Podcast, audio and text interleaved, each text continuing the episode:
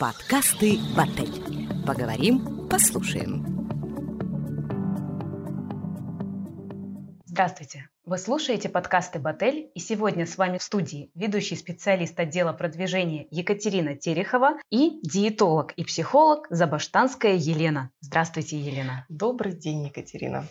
Мы сегодня с вами поговорим о питании. Такой ежедневный процесс, и тем не менее вопросов вокруг него очень много. Сейчас, особенно в контексте пандемии, все озаботились правильным питанием, своим здоровьем и, к счастью, начали наконец-то уделять этому внимание. И одним из самых частых, наверное, вопросов э, сразу же возникает о сахаре. В контексте особенно того, что сейчас очень часто там сахарные диабеты и так далее, и появилось очень много гонения на сахар, там сахар сахарозаменители всевозможные и без сахара всякие продукты. Вот расскажите, пожалуйста, это именно борьба с ведьмами или действительно есть какой-то смысл ну, вообще отказаться от сахара? Ну, во-первых, меня очень радует, что наконец-то у нас э, люди стали немножко обращать внимание на себя и заботиться о себе и о своем здоровье. Потому что, ну вот сразу хочу напомнить вам, что вот э, каждый четвертый житель нашей страны, каждый четвертый, представьте, имеет лишний вес. И ожирение сейчас, вот именно вот в настоящее время,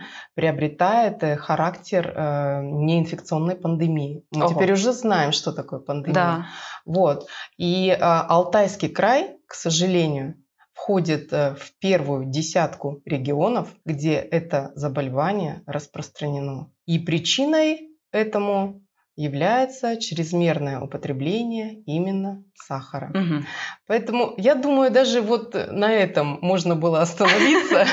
Но давайте разберемся, потому что что такое сахар? Сахар, рафинированный сахар, это 99% чистой сахарозы, никаких витаминов, э, минералов. Это простейший дисахарид, который, попадая э, в организм наш, расщепляется на моносахариды, глюкозу и фруктозу. То есть как действует э, глюкоза, я думаю, что многие уже знают. То есть она мгновенно попадает в кровь, повышается уровень сахара в крови, организм автоматически да, выбрасывает, то есть поджелудочная железа реагирует, выбрасывает гормон инсулин, с помощью которого а, глюкоза э, преодолевает клеточный барьер и попадает внутрь клетки. Угу. И там уже преобразовывается в энергию. Поэтому, съев что-то сладкое, э, мы э, сразу мгновенно чувствуем такой прилив сил. То есть все, все сладости, все простые углеводы – это источник быстрой, быстрой энергии. Но так же быстро, да, как э, сахар у нас поднимается, он также быстро э, снижается, то есть инсулин его снижает. И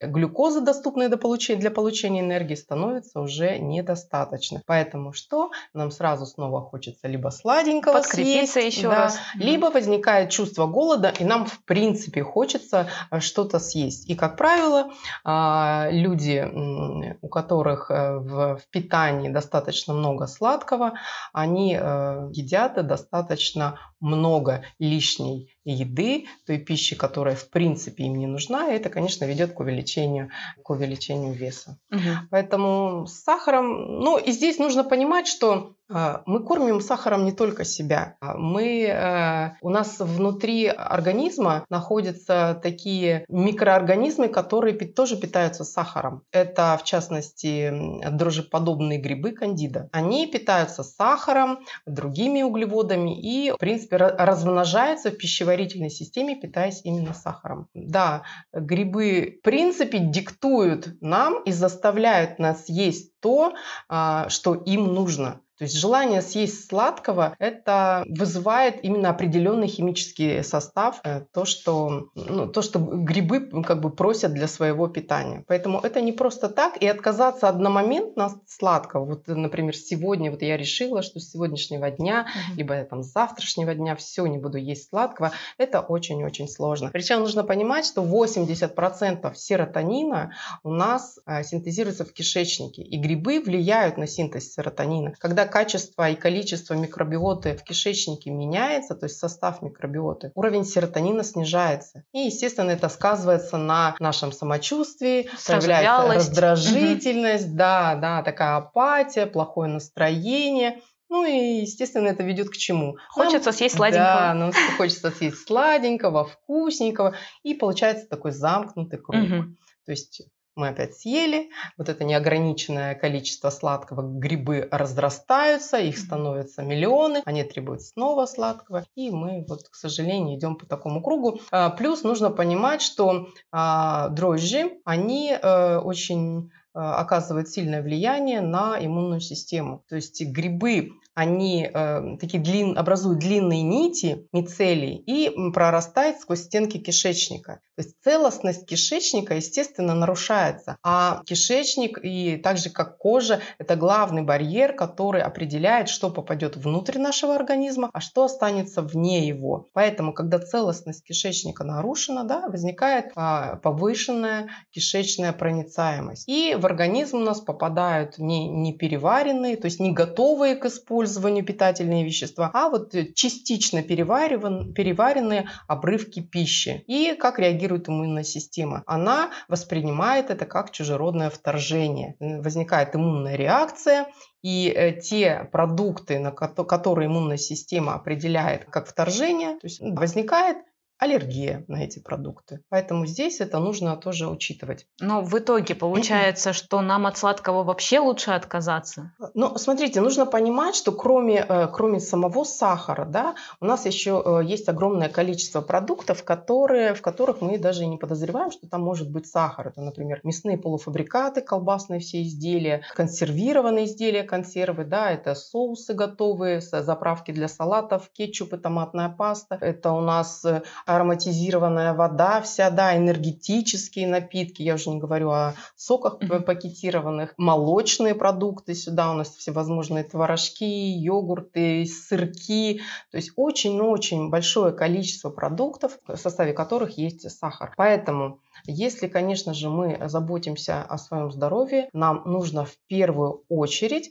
постараться ограничить максимальное количество добавляемого сахара и э, исключить по возможности те продукты, которые содержат сахар. То есть добавляемый сахар это, да, то есть если вы кладете в чай либо в кофе там 3 чайные ложечки, нужно, опять же, это нужно делать не сразу. Вот вы использовали, да, 3 э, чайные ложечки, и вам было вкусно и комфортно так. Вы решили, что вы не будете сейчас вот есть сладкого, все это уберете и сразу э, раз, не сладкий чай и кофе. Но, к сожалению, угу. вот не получится так. Не получится. Будет невкусно, не, не, не комфортно. И вас хватит на один день, и все. Поэтому убирайте постепенно. То есть убрали там половину, например, да, чайной ложечки, либо там одну чайную ложечку. 7 дней, 10 дней в таком режиме попили. Все, вы привыкли, вам уже нормально, вам уже у вас не вызывает какого-то отторжения, вам все здорово. И еще снизили пол чайной ложечки, либо чайную ложку. И так вот максимально уменьшили количество э, добавляемого сахара. Вот так можно. Постепенно угу. организм привыкает, вы привыкаете, и тогда э, можно благополучно исключить такое большое, вот именно добавляемого сахара. Ну, будет меньшее сопротивление просто-напросто. Конечно, да. То есть у нас же, если нам что-то невкусно, некомфортно, у нас сразу возникает раздражение, да, нам все это не нравится, нам очень быстро хочется э, на все плюнуть, бросить и сказать, да ладно, и так все хорошо, и все здорово, и и продолжать в том же режиме. Ну, конечно же, можно использовать сахарозаменители. Да, сахарозаменители можно использовать.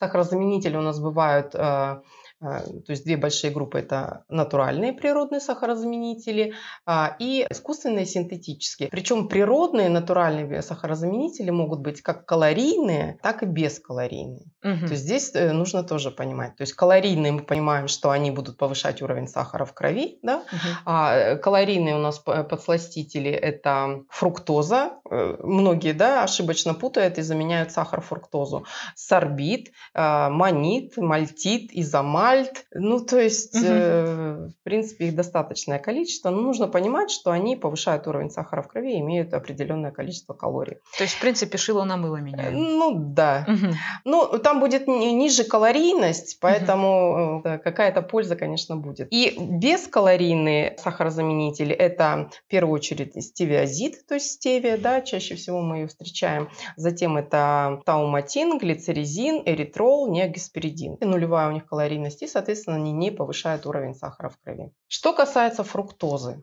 Фруктоза в два раза слаще сахара. Но усвоение ее организмом происходит медленнее, чем э, сахароза. Поэтому гликемический у нее индекс э, низкий, но по большому счету это тот же сахар. То есть просто динамика изменений у нее медленнее. То есть сахар э, поднимется у вас не через час-два, как после сахарозы, а 3 угу. часа, например. Да? То есть и калорийность фруктозы 399 калорий. То есть это достаточно угу. высокая, ну, такая же, как у сахара.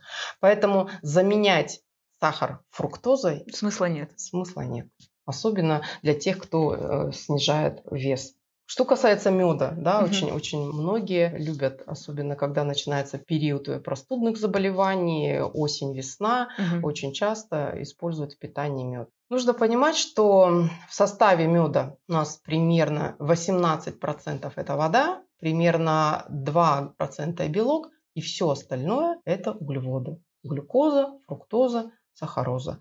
А, небольшое количество в составе витаминов группы В, витамин Е, витамин С, каротин, фолиевая кислота. В составе есть полезные да, для нас биологически активные соединения. Это антиоксиданты. Причем э, темные сорта меда содержат э, больше, Они полезнее. Да, содержат больше антиоксидантов. Ну, в принципе, как бы если уже что-то как начинать потихоньку менять, то, наверное, мед будет полезнее сахара. Ну, калорийность меда 329 калорий. Ага. Ну, то, то есть, если, злоупотреблять в любом случае есть, не если стоит. Если сахар это 399, 400, 398, угу. да, то э, мед 329. То есть небольшая разница, э, поэтому злоупотреблять, конечно, не нужно. Угу. Ну, злоупотреблять, пожалуй, ничем не стоит да, вообще, да, в принципе. Все, конечно, должно быть в меру. Елена, вот вы сказали про то, что у нас в организме содержатся дрожжи, которые вот не стоит их кормить сахаром угу, и так далее. Угу. А в таком случае я довольно часто видела в магазинах такое штука, как бездрожжевой хлеб, и я так mm-hmm. понимаю, что это прям такая ставка на это делается. То есть вот его реально не стоит покупать в таком... В смысле, наоборот, получается, именно его и стоит покупать в таком случае. Это не те дрожжи. Вот. Угу. Ну, во всем, во всем есть смысл. Но единственное, что нужно понимать, то, что дрожжи, как и все остальное, если, вот если у вас есть непереносимость каких-то компонентов, тогда вы э, можете их исключать из своего питания. Все остальное, если вы включаете в разумных пределах, да, в разумных количествах, а, то, пожалуйста, это не несет никакой опасности, никакого вреда для вашего организма. Угу. А в таком случае продукты, которые исключают сейчас очень часто, на диетические полки стали делать, и там вот что-то вроде без глютена, без лактозы, без э, углеводные какие-то булочки продаются и так далее. Получается, вот у них есть конкретная целевая аудитория людей, у которых есть непереносимость и все. И остальным, в общем-то, это оно и не надо. Все верно, угу. потому что все это большой маркетинговый ход, и сейчас это такой тренд э, в здоровом питании, э, даже в рекомендациях по снижению веса используются э, рекомендации по безглютеновому питанию. Но нужно понимать, что изначально, да, безглютеновые продукты были в рекомендациях для людей с заболеванием целиакия, то есть это врожденное аутоиммунное заболевание с непереносимостью белка злаковых культур. То есть вот он как раз называется глютен. То есть для этих людей по медицинским показаниям это жизненно необходимо, потому что непереносимость э, глютена, она не лечится. Угу. То есть ее можно корректировать только строгим пожизненным соблюдением вот такой безглютеновой диеты. Угу. Все, по-другому никак. Э, но это единственный способ улучшить качество жизни и, в принципе, спасти жизнь. А для всех э, остальных людей, если у вас желудочно-кишечный тракт нормально реагирует на, э, на злаковые, да, опять же, это некоторые злаковые рожь, пшеница, а, ячмень, если у вас не возникает нарушение в работе желудочно-кишечного тракта, все, все хорошо с вашим здоровьем, то есть смысла использовать безглютеновые продукты абсолютно нет. То есть, смотрите, может быть еще кроме непереносимости, может быть еще аллергия. Mm, на это разные вещи. На глютеновый продукт. Ну, это также вот иммунная система реагирует, mm-hmm. да, то есть попадает глютен, да. Нужно понимать, что э, глютен содержит многие, опять же, продукты, потому что он используется как э, загуститель. Mm-hmm. То есть, опять же, в тех же кетчупах, творожках, сырках, э, мягкие плавленые э, сырки содержат глютен, мясные те же полуфабрикаты, рыбные полуфабрикаты, консервы, все это содержит глютен. Поэтому это огромное количество количество продуктов.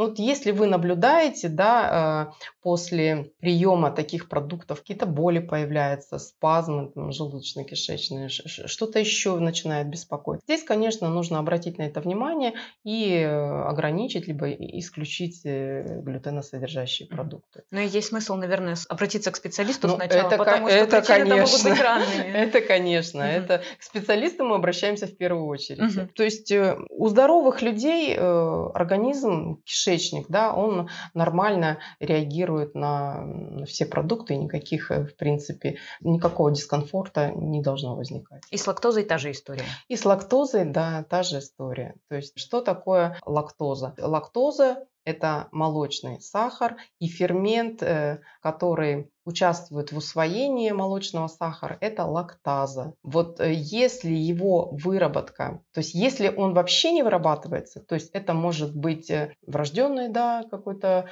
врожденным нарушением ферментной системы, а, либо выработка его прекращена, это может быть вследствие перенесенных каких-то заболеваний желудочно-кишечного тракта, а, либо это может быть э, связано со старением организма, потому что с, с возрастом у нас уменьшается выработка и количество э, ферментов то да, вот непереваренные, неусвоенные э, молочные сахара, они, естественно, да, влияют на то, как мы усваиваем вообще все питательные вещества э, молока и молочных продуктов. Угу. Если это есть, то мы однозначно исключаем из питания лактозные продукты и включаем да, э, безлактозные продукты из растительного белка злаковых культур. Да, может быть еще пониженная переносимость лактозы. Тогда, в принципе, можно в питание э, включать э, низколактозные продукты. Это сливочное масло, творог, твердые сыры, кисломолочные продукты, потому что э, кисломолочные бактерии уже частично переваривают лактозу.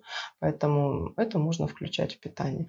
Э, все, все остальные, ну, к сожалению, здесь тоже э, это необходимость. Угу. Необходимость для того, чтобы улучшить качество жизни, улучшить свое самочувствие и состояние. А вот если такой необходимости нет, а, то есть, например, если человек, а, ну вот абсолютно нормально, по идее, усваивает лактозу, но при этом он решил по какой-то причине, не знаю, веяние такое, исключить а, из своего рациона, исключить из меню, в принципе, молочку там и еще что-то, у него это на здоровье как-то отразится или, в принципе, особо нет? Ну, это зависит от того, что, что он будет исключать. Вообще, mm-hmm. все исключения и ограничения по показаниям врача и под наблюдением врача. Угу. Вот бездумно исключать что-то из своего питания просто потому, нужно. что захотелось. Да, у нас у нас и так организм вот настолько э, уже ис, истощен даже теми продуктами, которые мы в принципе считаем, э, стараемся включать и сбалансированно, да,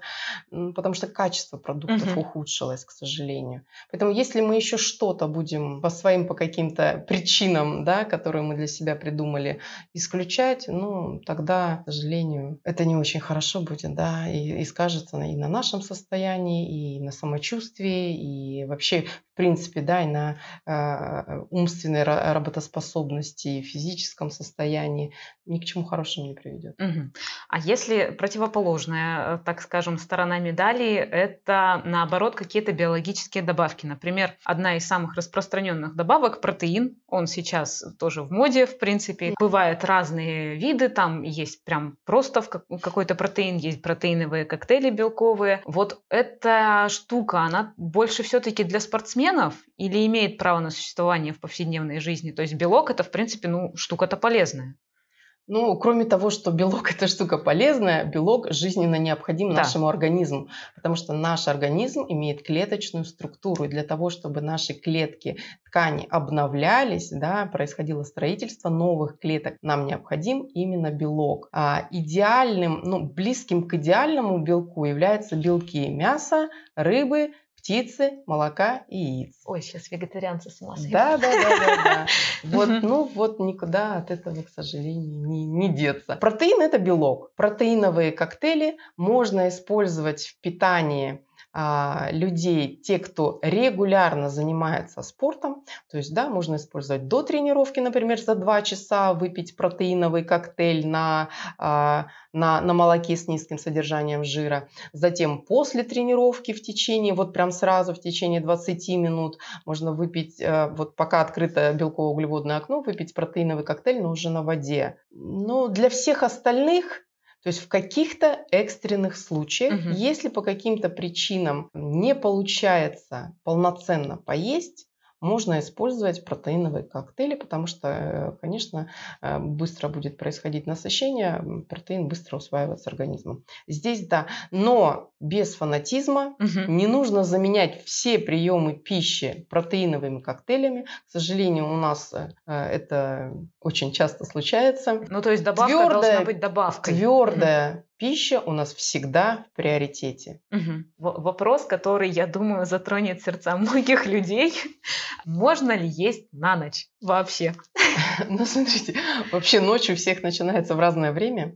Нужно понимать, что а, есть можно за 2 часа до сна. Кто-то ложится в 2 часа ночи, да, угу. соответственно, в принципе, в 12 часов ему нужно поесть. Кто-то ложится в 9 часов вечера, э, соответственно, у него будет последний прием в 7 часов вечера. Важно, что поесть. Угу. То есть вот в последний прием не включаются углеводы простые однозначно не включаются. То есть не тортиком. И сложные угу. углеводы, да, сложные углеводы, это у нас крупы, макаронный картофель, да, термически обработанные овощи содержат углеводы, тоже не включаются. То есть это белковый какой-то продукт и клетчатка, да, свежие овощи, например. Угу. Фрукты здесь тоже нам не нужны на ночь, потому что они содержат фруктозу, да, мы уже поняли, угу. что фруктоза это тот же сахар. Поэтому белковый продукт и э, свежие овощи. Пожалуйста, за два часа до сна можете, можно поесть. А вот, кстати, насчет э, разных фруктов и, точнее, даже овощей, э, есть такая распространенная, я вот не знаю, миф это не миф, сейчас узнаем, угу. что, например, огурцы нельзя с помидорами там или фиолетовые овощи нельзя с красными. Ну, вот, вот это на э, чем? Ос... Имеет ли эта теория под собой основание на самом деле? Вообще о, о сочетаемости продуктов говорить можно э, очень долго и угу. очень много. Есть э, большое количество схем да, по сочетаемости продуктов. Да, это и вот питания по Шелтону, где вредным считается сочетать белки с тяжелой крахмалистой пищей, да, это те же крупы, э, мучные изделия и крахмалистые овощи. Есть схема питания по Хею, по Монтиньяку, по Аюрведе, вегетарианское питание. Короче, ну, заморочиться есть... можно при желании. То есть здесь нужно понимать и свой рацион выстраивать а, таким образом, то есть нужно исходить из состояния вашего здоровья, а, из особенностей вашего организма, естественно, из вашей индивидуальной непереносимости продуктов. Если вы при употреблении каких-то да, продуктов замечаете какие-то э, нарушения в работе желудочно-кишечного тракта, то, конечно же, при выборе пищи нужно обратить на это внимание и не комбинировать эти продукты. Потому что ну, для кого-то может какое-то сочетание продуктов и вообще какие-то продукты могут быть полезны, а для другого это будет вред. У нас у каждого свой ритм, угу. свои задачи. Поэтому здесь мы э, отталкиваемся только от э, своего собственного. То есть ориентироваться ощущения. на ощущения да, все-таки. Да, конечно. В принципе, я заметила, что кто-то действительно по сочетаемости, если брать, то, например, кто-то может и селедку запивать молоком, и ему нормально, а кто-то, ну, там вот какие-то действительно классический русский салат летний, это огурцы с помидорами, и все ну, плохо Это очень, очень индивидуально. А вот также сейчас, возможно, именно из-за того, что как бы более открытое стало ну, с развитием соцсетей, чаще мы обращаем внимание на эти проблемы, просто выносить эти проблемы как-то стали. Расстройство пищевого поведения – это то, что мелькает, ну, наверное, в четвертом заголовке, особенно на каких-то фуд-форумах и так далее. То есть это и ожирение, с, ну, с которого мы начинали, и булимия, и анорексия, анорексия и так далее. Откуда они вообще возникают? Какая-то была изначально, наверное, если анорексия, можно предположить, что это была какая-то погоня за идеалами, которые сейчас уже более-менее разрушаются. А ожирение это, нарушение обмена веществ. И вот как-то можно у себя их обнаружить самостоятельно, ну вот поймать себя на этом или, не знаю, товарища там, mm-hmm. например? Ну, давайте с самого начала. Да? Mm-hmm. Самое важное, что нужно понимать, что расстройство пищевого поведения – это расстройство психического здоровья. И э, то есть при них отношение человека к себе, к еде, вот к своему телу, к своему вообще физическому да, образу, оно не совпадает с реальностью. Часто это может быть связано и с самооценкой, да, а, это могут быть какие-то тревожные расстройства, э, часто либо предшествует либо одновременно развиваются депрессивные состояния. Поэтому, конечно, все пищевые расстройства да, при обнаружении, если близкие родственники наблюдают какие-то да, а, проявления, они должны в первую очередь обратиться к специалисту-психотерапевту, психологу, да, а, затем а, для коррекции моделей мышления и поведения. И если необходима коррекция питания, то уже затем к диетологу. Поэтому это все возникает, э, конечно же, и зависит от э, состояния психического людей. То есть, например, анорексией заболевают чаще всего молодые девушки, а, у которых достаточно высокие требования к себе, то есть они предъявляют высокие требования к себе, но вот имеется в принципе э, заниженная самооценка, они многого от себя требуют, но с этим не справляются, и их представление о себе не совпадает, то есть о себе, о своем теле, оно не совпадает с реальностью на самом деле они выглядят э, достаточно нормальными, да, и в принципе иногда даже худыми, но они себе в зеркале видятся совсем, совсем в другом образе, угу. да, то есть толстыми, безобразными и некрасивыми. Поэтому здесь, да, здесь нужно работать. То же самое и с, э, с булимией, да. При булимии э, здесь идет тоже боязнь располнеть, и идет э, концентрация на контроле веса. То есть человек не может справиться с, с перееданием, но он пытается, то есть у него возникает, во-первых, чувство сильного стыда, он это, естественно, скрывает от близких, от родственников, ест в тайне от них, да, но затем, чтобы не было этой прибавки в весе, он либо вызывает рвоту, либо использует мочегонные слабительные препараты, либо изнуряет себя какими-то тяжелыми физическими нагрузками. Поэтому здесь, э, да, тоже тяжелые могут быть э, тревожные расстройства, депрессия, и здесь э, нужно обращаться к психотерапевтам и психологом. Ну вот на, на таких состояниях себя вообще возможно поймать? Нет, ну, то есть... нет, конечно. Если вы смотрите на себя в зеркало и видите там, да, то, что видят не все остальные, а только вы, угу. конечно, как, как вы это увидите? А в таком случае вот как можно помочь? Действительно, если там родственник, близкий друг, и ты понимаешь, что человек доводит себя до какого-то невероятного состояния, ну вот если как бы посоветовать пойти к психологу, тебе тоже могут посоветовать куда-нибудь пойти. Ну, э, то, что касается здоровья, здесь уже посоветовать, к сожалению, не помогает. Это либо, а, либо приглашаем, да, специалиста, ну, во-первых, разговариваем, находим какие-то Э, доводы, чтобы человеку немножечко все-таки его развернуть к себе и показать, что его отношение к себе влияет очень сильно на его здоровье, да, и наносит непоправимый вред. И приглашаем специалиста и начинаем с этим работать. Потому mm-hmm. что, в принципе, да, как при анорексии, последствия очень Э, очень серьезный. Здесь уже идет э, вопрос, да, уже о не только о качестве жизни, а, а в принципе о, о жизни человека. Угу. Потому что когда организм не получает все питательные вещества, то есть нарушается работа мозга, э, нервной системы, костной ткани, ну и в принципе всех органов, потому что они недополучают все, что им нужно. И все эти нарушения, конечно, это все очень сильно сказывается на здоровье человека. Ну, то есть нужно как-то постараться человека все равно поддержать и направить вот к нужному специалисту. А если говорить о теме поддержки, очень часто бывает так, кто-нибудь в семье, например, решил не обязательно, чтобы худеть, но, например, наладить свои пищевые привычки, угу. перейти на более здоровую пищу, и не всегда, если у человека есть семья, то не всегда вся семья с этим делом согласна. То есть вот очень многие презрительно фыркают на брокколи, например, и так далее. Там кто-то еще скептически очень сильно относится к каким-то пищевым добавкам. Как свою семью, если есть такая цель, например, если там захотелось, ну, как-то улучшить качество своей жизни, mm-hmm. поправить здоровье свое и в том числе там своих близких.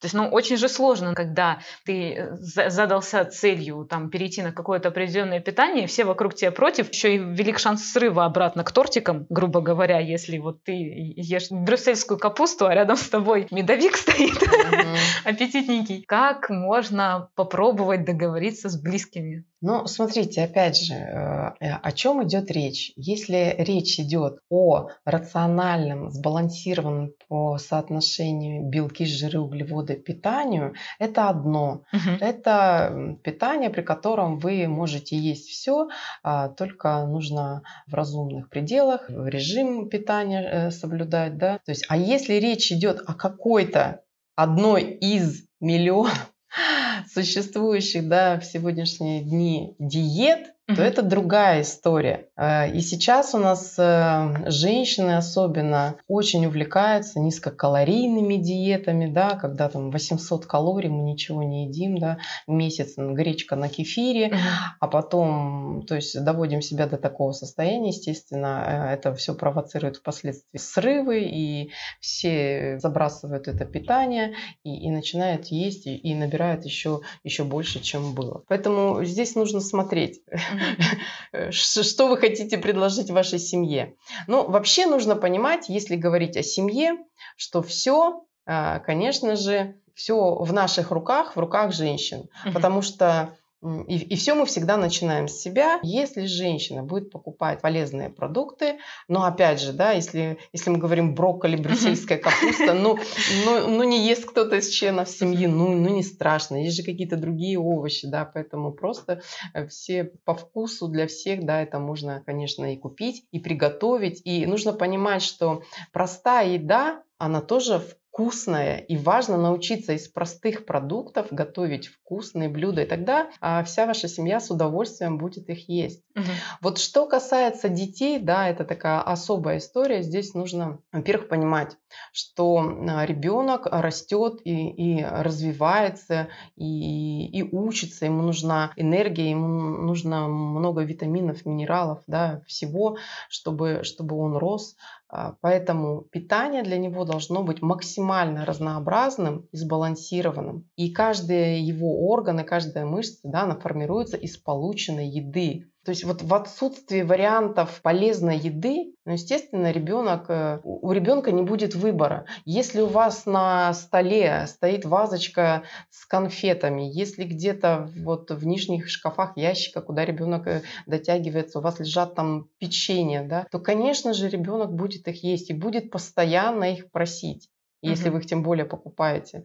А если вы нарежете там морковочку, перчик, там болгарские огурчики, грушу, яблоки, там, бананы, да, то у ребенка будет формироваться привычка есть овощи и фрукты, а не печенье, конфеты и сушки. Угу. Поэтому здесь, в принципе, в принципе, несложно. И если э, ребенок видит, что родители едят овощи, что они там не увлекаются фастфудом, а, что э, в семье обязательно э, все завтракают, что э, приемы пищи да, обязательно должны быть через определенные промежутки времени, что соблюдается какой-то баланс да, продуктов, то, конечно же, и у ребенка будет формироваться, и никогда не возникнет каких-то вопросов, как питаться или питаться как-то по-другому. Угу. Поэтому, если говорить о детях, то нужно понимать. Э, есть, кстати, такая пословица: а, не воспитывайте детей, они все равно вырастут похожими на вас. Воспитывайте, себя. Воспитывайте себя. Угу. Поэтому с детьми, с детьми здесь, конечно, проще, если в вашей жизни есть место нормальному сбалансированному питанию. У детей у них же биоритмы как-то, ну, наверное, быстрее протекают, они угу. компактнее.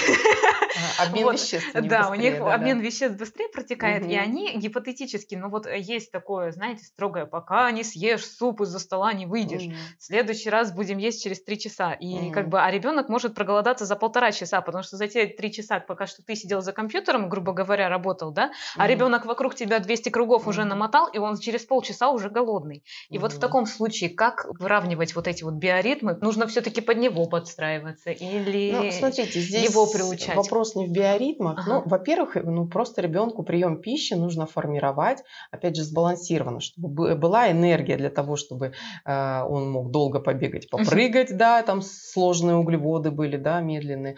И, в принципе, можно быстрые углеводы включать для какой-то вот э, энергии сейчас, если вот подразумевается какая-то активность, то да, да, можно дать быстрые углеводы, и обязательно должен быть белок. Белок дает вот именно насыщение, и он очень долго усваивается организмом. Поэтому если, если вы э, ребенку дали что-то одно, то, конечно, он, он будет ощущать этот недостаток, и ему не хватит этого на, на 3-4 часа. Угу. А если мы, вы в тарелочку, там, он ел, съел у вас тарелочку супа, да, с тем же хлебом, может быть, в котором был кусочек э, мяса, и съел салат, либо съел фрукт какой-то, да, то ему всего будет хватать. Угу. И он у вас, э, ну, опять же, в нужных для него объемах, да, количество угу. То есть просто энергии. как-то рацион подбирать да, да, так, чтобы... Да, да конечно, угу. конечно. То есть э, ребенок, ребенку не, не нужно есть каждый час. Так же, как и, так, так же, как и, в принципе, и взрослым, не нужно перекусывать каждые два часа фруктами, орешками, да, то есть идет нагрузка на поджелудочную железу. То есть дайте время отдохнуть организму, дайте время а, отдохнуть пищеварительной системе. То есть вы поели, она у вас включилась в работу, все это переварилось, все это усваивается. Поэтому нужно время, чтобы до следующего приема, чтобы пищеварительная система отдохнула и подготовилась к, к новой порции пищи. А, а не так, что мы постоянно, постоянно, да, что-то жуем, жуем, жуем, жуем. Угу. попили чай с печеньем, а, попили кофе там с конфеткой. Это кажется, что это вот совсем ничего, а это, это помимо того, что это калории, Плюс это нагрузка на пищеварительную систему. Поэтому здесь э, дети ничем в принципе не отличаются от взрослых. Нужно правильно организовывать для них питание. Тогда, тогда все будет хорошо. Вот что касается сладостей, то в принципе для детей очень хорошо разделить такие понятия, как десерт и лакомство. Вот если, например, к десертам у вас будет относиться фрукты, да, а, орешки, сухофрукты, полезные качественные мармелады, зефир, да, то есть и, и ребенок будет знать, что вот десерт он может съесть, в принципе, может есть каждый день после основного приема пищи, то есть не между не вместо, да, mm-hmm. как иногда у нас бывает, а после того, как ребенок поел, он может съесть э, да, что-то что из десерта. А вот лакомство, да, это э, соки, это печенье, это какие-то, может быть, сладкие творожки, йогурты. То есть э, вот это все э, мы можем либо готовить, либо покупать уже э, в выходные дни или по праздникам. Угу. Вот если ребенок привыкнет к такой системе, будет, будет проще организовать питание и сформировать вот это понимание и отношение правильное к сладкому. Угу. Спасибо большое, Елена. Мы надеемся, что подкаст был интересным, полезным. Желаем вам питаться правильно и вкусно. Всего хорошего. Подкасты «Баттель». Поговорим, послушаем.